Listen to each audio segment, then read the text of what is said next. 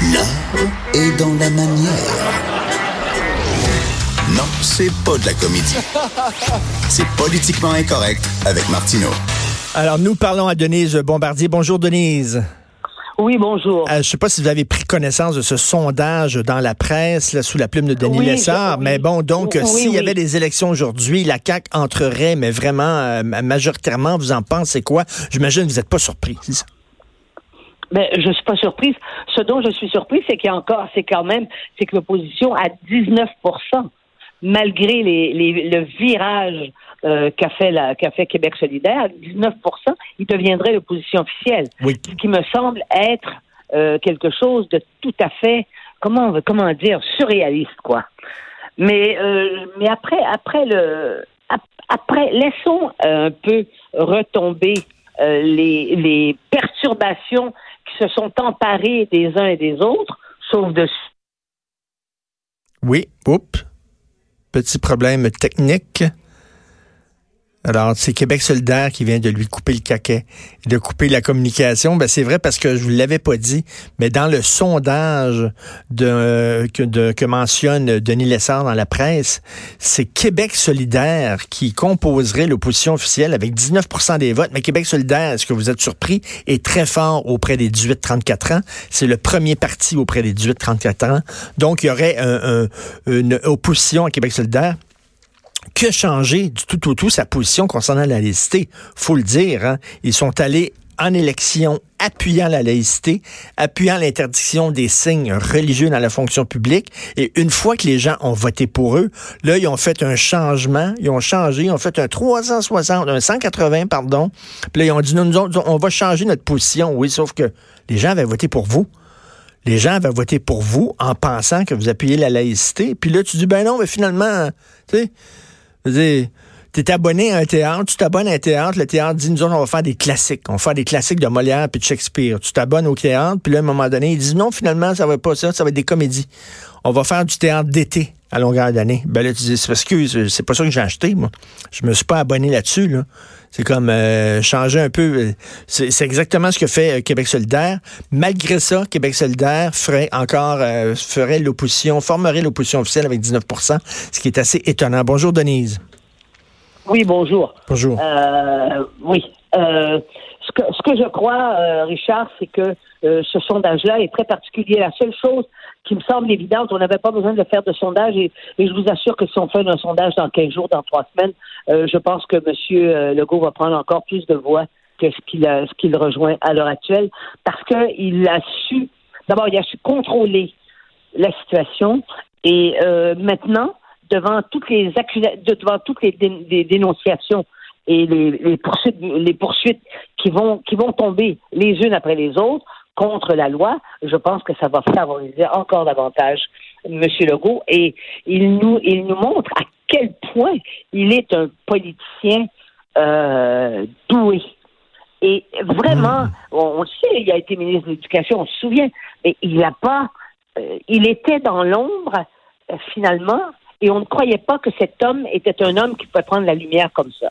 Tout à Euh, fait. Très sincèrement, tout le monde, tout le monde l'a sous-estimé, euh, François Legault. Sauf qu'il y a une chose qui donnait à penser qu'il pouvait être ça, c'est cette espèce de volonté euh, qui est la sienne et une espèce d'assurance, je crois, qui lui vient du fait que ce Québécois francophone a connu dans sa vie, lui, une vraie réussite, c'est-à-dire la création d'Air Transat. Oui. Vous savez, ça donne de la force. C'est quelqu'un qui a gagné quelque chose. Parce qu'en général, les Québécois, ce sont des gens qui n'ont pas gagné. Et lui, il a gagné quelque chose et il l'a gagné euh, à la force de ses poignets, évidemment. Mais c'est un homme, c'est un homme simple, c'est pas un homme prétentieux, c'est pas un homme qui a Non. des ambitions intellectuelles, il le dit lui-même, il ne se reprend pas pour un autre, il le dit, je ne suis pas un intellectuel, mais ça le garde justement près du peuple, ce gars-là. Et puis, c'est un homme qui est, fondamentalement, c'est un homme qui est honnête et c'est un homme qui n'a pas de, qui a un rapport à l'argent euh, qui n'est pas, euh, qui n'est pas perturbé. Vous voyez, l'argent ne l'impressionne pas. Et euh, il aurait pu jouer aux riches, hein, c'est un parce qu'il est un parvenu comme comme beaucoup d'entre nous. Il est parvenu là où il a été. Il vient d'une famille qui est très modeste Et ça lui a pas monté à la tête du tout.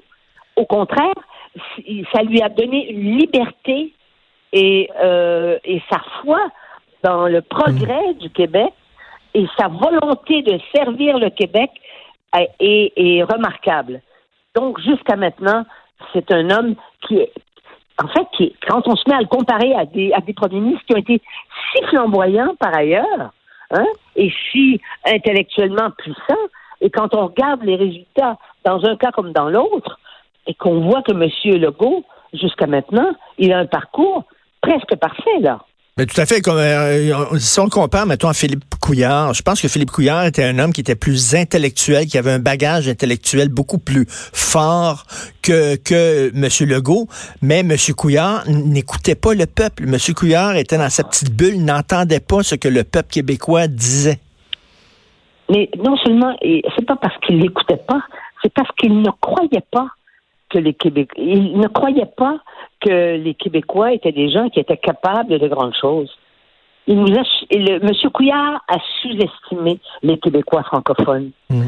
Et d'une certaine façon, ce qui est terrible à dire, c'est qu'on avait le sentiment que quiconque n'était pas québécois de souche, euh, pour lui, ça semblait être un plus. Tout à fait. Mais, mais là, si j'étais, si j'étais chef intérimaire du Parti libéral, je dirais à mes troupes, là, il faut changer de discours parce qu'on est en train de se peinturer dans le coin. On va foncer dans un mur aux prochaines élections. Je, sais que vous pensez ça, mais ils ne peuvent pas faire ça. Parce que s'ils font ça du jour au lendemain, en voyant les sondages et en voyant ben ce qui se passe, qui va les croire? Qui va croire après tout ce qu'ils ont dit contre ce projet de loi sur la laïcité? Et ils ont réussi à dire contre le projet de loi sur l'immigration alors que c'est eux qui ont laissé ces, qui ont laissé ces listes-là euh, euh, augmenter de cette façon-là. Si on est à 18 000, c'est parce que ça ne marchait pas et ils ont laissé aller ça.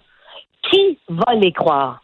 Moi, personnellement, je vois aussi dans, je vois dans le journal, on se dit qu'ils ne peuvent pas baisser plus que 10% Moi, je crois qu'ils vont baisser encore de 10% Et savez-vous ce que je crois?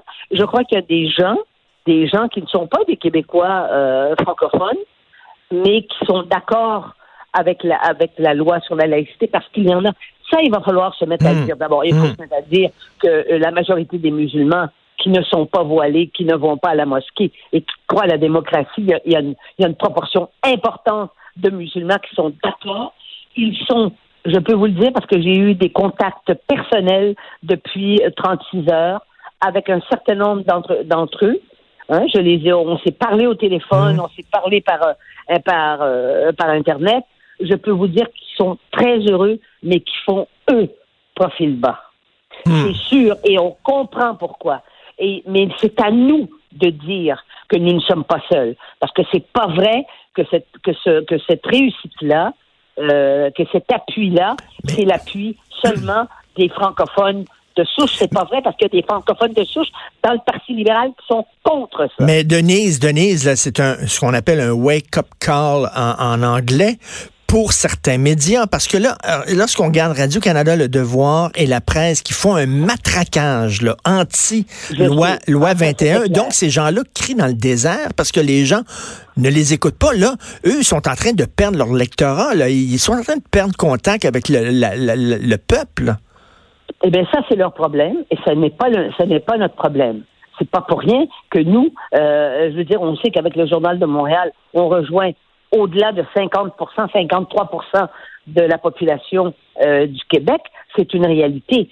Ce qui est, ce qui est triste, Richard, et ce qui doit nous inquiéter, nous qui sommes dans les médias, c'est que euh, avoir des, des, euh, avoir des compétiteurs qui sont affaiblis comme ça mmh. dans leur crédibilité et parce que dans leur façon aussi de présenter les événements, eh ben c'est triste parce que il faut quand même pas qu'il n'y ait qu'un seul journal et qu'un seul média au Québec. Vous voyez ce que je veux dire? Ça prend des médias qui sont, dans les, qui sont capables de porter les contradictions de nos sociétés. Ce qu'on réussit à faire, parce que nous, on n'est pas, euh, entre, entre chroniqueurs, on n'est pas d'accord. Euh, euh, il y a des chroniqueurs qui ont des positions totalement opposées à la vôtre. Totalement. opposées ben oui. à la mienne. Nous, on, on, sur des, certains sujets, on n'est pas d'accord. Mm. Excusez-moi. Mais euh, c'est vrai que Mais Radio-Canada, c'est un matraquage, c'est un matraquage émission après émission. Tous les animateurs, tous les chroniqueurs, ils, ils penchent tous du, même côté. Mais ils sont en panique, ils sont pas capables de se contrôler. Et c'est grave, c'est sûr. C'est sûr que c'est grave. Mais c'est pas seulement à nous de le dire, vous comprenez? Au fond, on est les derniers qui pourront le dire. Oui, mais, mais là, les, les gens. Des réactions populaires, tout de même. En tout cas, c'est quand même étonnant que les Québécois n'aient pas flanché, que les Québécois, malgré le matraquage anti-21 euh, du matin au soir et du soir au matin donné par Radio-Canada, que les gens que les gens n'aient pas flanché, que les gens continuent d'appuyer euh, François Legault, malgré les accusations de racisme, d'intolérance, de xénophobie, euh, les, gens ont gardé le cap. Richard, j'ai utilisé l'expression ce matin parce que même moi, l'écrivant, je me disais, c'est-tu extraordinaire, c'est-tu incroyable que les Québécois aient été capables de cela? Les Québécois ont été stoïques dans cette histoire, hmm. hein, parce que il faut se retenir, parce que parce que ça peut entraîner de tels dérapages, de voir des gens venir nous dire qu'à 21 ans, on, on, on jette leur carrière par terre parce qu'ils pourront jamais enseigner ce qu'ils voulaient, puis qu'ils sont blessés et qu'on est, on, nous sommes des, espèces de, on les, on les traite comme s'ils étaient des citoyens de seconde zone, alors qu'on leur demande d'enlever, d'enlever un voile les heures où ils vont enseigner et le reste du temps, le voile, ils vont, parce qu'il y a aussi ça. C'est qu'à force de dire qu'ils sont des, on les écrase et tout, c'est comme si l'interdiction était une interdiction générale des signes religieux au Québec. Mm. Mais c'est pas vrai. Il faut le répéter aussi.